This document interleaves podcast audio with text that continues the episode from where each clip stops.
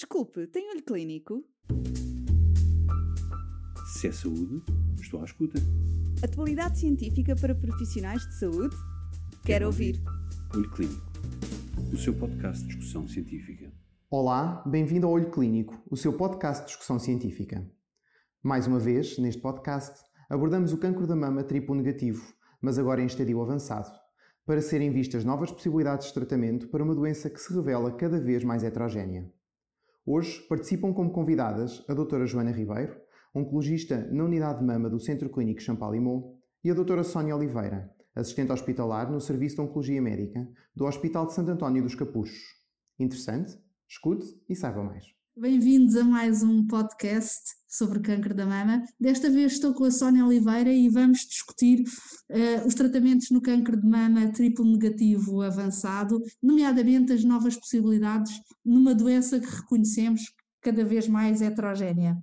Olá, Sónia. Bom dia, Joana. Muitas, muitas novidades no tratamento do câncer de mama triplo negativo este ano, ou de, algumas. 2019 e 2020 trouxe dados interessantes que seguramente vamos discutir. Neste contexto uh, mais recente, no, os estudos de Impassion com anti-PDL1 uh, eh, vieram mostrar uh, resultados contraditórios Uh, o o, um dos ensaios positivo, outro dos ensaios uh, negativo. O, o, ensaio que foi positivo foi um, ehm, na população PDL1 positivo uh, e é de facto interessante pensar que os resultados acabam por ser dissonantes. Uh, Porquê que achas que isso aconteceu? Pois, muito se tem discutido uh, sobre isso ultimamente.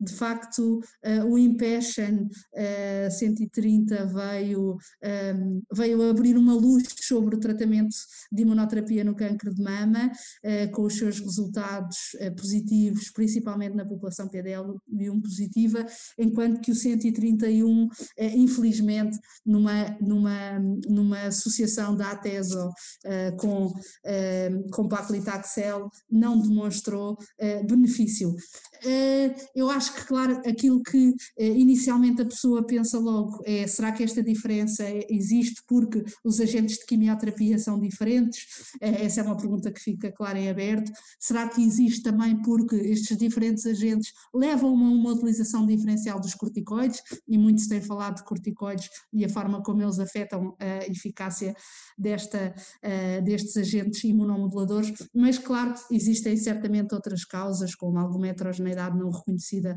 nos cancros de mama, mesmo triplos negativos. Uh, e de facto, eu acho que nós estamos a aprender que cada quimioterapia tá, interage de forma diferente com o sistema imunitário e isso pode, uh, pode ser diferente de acordo com o tipo de tumor que está a ser tratado. Um, realmente, o ano passado, em Santo António, uh, foram apresentados os dados do Tonic Trial, que uh, em doença avançada, uh, antes da utilização de um agente de imunoterapia, uh, houve ausência de tratamento naquelas duas semanas ou eventualmente um estímulo terapêutico. E esse estímulo terapêutico foi radioterapia ou diferentes agentes de quimioterapia. E as taxas de resposta foram diferentes e foram maiores para a utilização quer de doxorubicina, quer de cisplatina, e surpreendentemente a doxorubicina até com taxas de resposta mais elevadas do mesmo versus a utilização de, de cisplatina. E, portanto, Uh, seguramente o, o, estímulo terapêutico é aqui importante, claro. uh, assim como uh, também tivemos dados durante este ano de outros agentes claro. de imunoterapia. Claro, porque o, o tónico utilizava um PD1, ao contrário do Impassion que nós, que, nós, que, que, é, que utilizava um anti-PDL1, e de facto este ano nós tivemos muito bons, ou muitos resultados muito promissores com o agente anti-PD1 no cancro de mama triplo negativo, em doentes que são identificados por um score que, ehm, que contabiliza, digamos assim, a expressão de PD1 não só nas células tumorais, mas também nas células, nos linfócitos e nos, nos macrófagos, eh, e portanto eu acho que estamos todos muito, um, ehm, eh, muito ansiosos de ver resultados mais definitivos destes estudos que podem trazer não só os agentes anti-PDL1 que já, já tínhamos, mas também agentes anti-PD1 para o tratamento do câncer de mama metastático uh, triplo negativo. Neste contexto, realmente, os ensaios com anti-PD1 e anti-PDL1 um, têm um, resultados que foram, acabaram por beneficiar a população com PDL1 positivo, uh, definido de forma diferente uh, nestes, nestes dois ensaios e também tem outras outras diferenças. Bem sabemos que as avaliações de estudos diferentes em settings semelhantes são sempre limitadas à sua interpretação, não é? cross-trial comparations têm que ser vistos com alguma cautela, mas à cabeça podemos destacar não só essa diferença, mas também, por exemplo, o intervalo livre de progressão, que uh, na, no estudo com o agente anti-PD1 uh, eh, foi um intervalo mais curto, uh, de até seis meses, e no estudo com anti-PDL1 foi um intervalo de cerca de até um ano. E sabemos que, sobretudo neste tipo de doença, triplo negativo, que os doentes com early relapse têm um prognóstico que pode ser mais complexo e outros biomarcadores podem acontecer. Também não sabemos de forma clara o que aconteceu aos doentes bracamutados, por exemplo. Sim, claro, e, e os doentes bracamutados têm uma, uma estratégia de tratamento muito dirigida neste momento com os inibidores da PARP. Claramente que dois estudos que nos ajudam imenso a perceber como podemos tratar melhor estes doentes são o Olimpiado e o Embraca.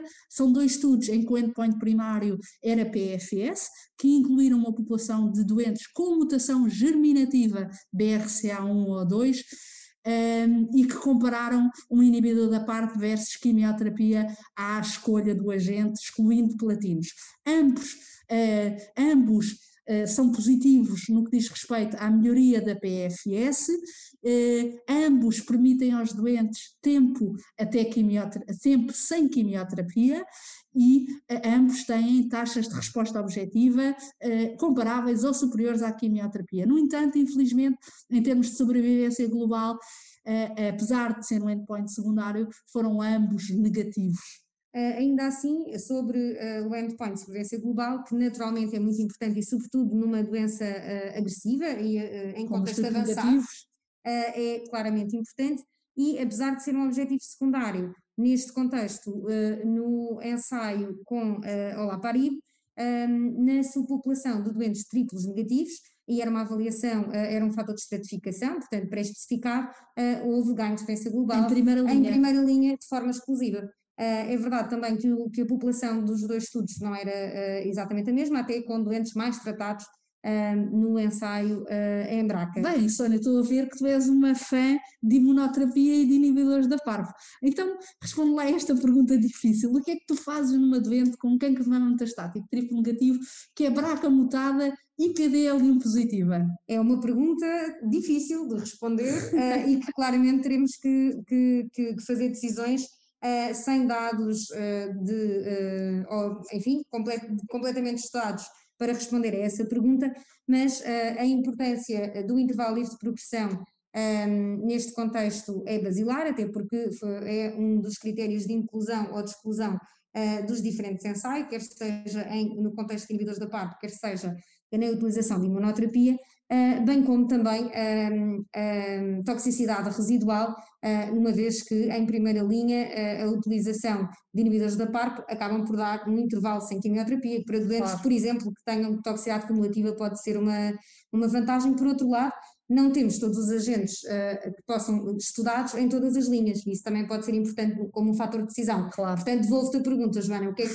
farias neste contexto? Eu acho que na minha instituição nós temos incorporado os inibidores da PARP o mais cedo possível na trajetória destas doentes Claro que numa doente com PDL1 positiva, sabendo nós que a aprovação do ATESO e a evidência que temos, neste momento o único agente de imunoterapia disponível é em primeira linha, uma vez que temos possibilidade regulamentar e temos evidência que os inibidores da PARP podem ser utilizados em primeira, segunda ou até terceira linha, eu penso que nós, apesar de cada vez mais estarmos a trazer os inibidores da PARP para, para linhas, eh, para a primeira linha, neste caso específico, utilizaríamos primeiro o agente imunoterapia, portanto o ATSO, seguido de um inibidor Muito uh, embora em, em, doentes que com early relapse, uh, uh, que recaiam nos primeiros claro. seis meses, temos ainda um, uma, uma, complexidade claro, na, na, claro. neste contexto de decisão. Sim, mas eu acho também cada vez mais, acho que os inibidores da PARP são agentes claramente promissores, acho que provavelmente no futuro vamos até estendê-los a populações diferentes, temos agora resultados muito interessantes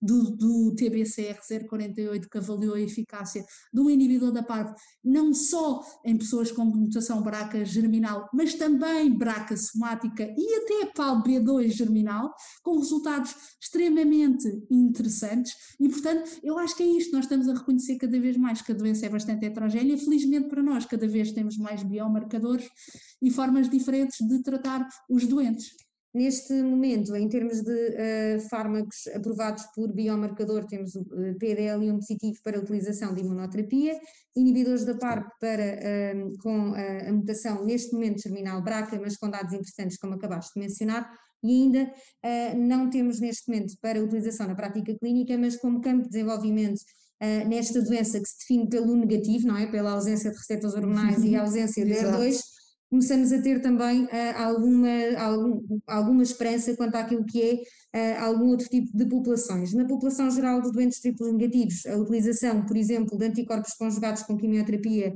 como o sacituzumab, uh, vamos ver o que é que o futuro nos reserva, mas poderemos ficar esperançosos nesse Sim, tipo de resultado. não se esqueçam do trastuzumab erositecano no HR2, 2+. Isso mesmo por exemplo, a utilização de inibidores de androgênio numa subpopulação de doentes triplos negativos claramente diferente, com uma doença em geral mais indolente e que eventualmente podem uh, obter benefício deste tipo de terapêutica. E, e, tão, triste o facto dos inibidores de androgênio andarem há tanto tempo para demonstrar um benefício e os ensaios parecem como sempre encalhados em algum ponto. É verdade. Nós não percebemos bem. Por outro lado, nos últimos anos, para, uh, em, com a utilização de novas alternativas de, de identificação de doentes, como por exemplo o NGS, identificando doentes com PI3K, KPTN uh, positivo, alguns ensaios uh, fase 2, como o LOTS e o PACT, vieram levantar alguma esperança nesta via e a fase 3, estudos fase 3 estão ongoing e, portanto,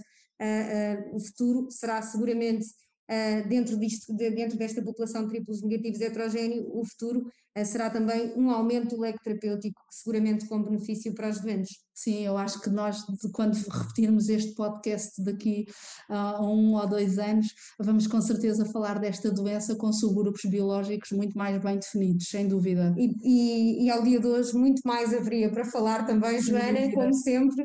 Um, e, portanto, neste contexto um, de abordagem de doença triplo negativa, uh, estarmos a falar este ano era, é também tão diferente de se tivesse acontecido o ano passado, Sem e isso é, é, verdadeiramente um estímulo para uh, trabalhar uh, nesta área da oncologia. É, é uma boa especialidade para quem ainda não decidiu. boa tarde, obrigada, Sónia. Então, obrigada, Joana, é sempre um gosto, muito mais haveria para falar sobre este tema.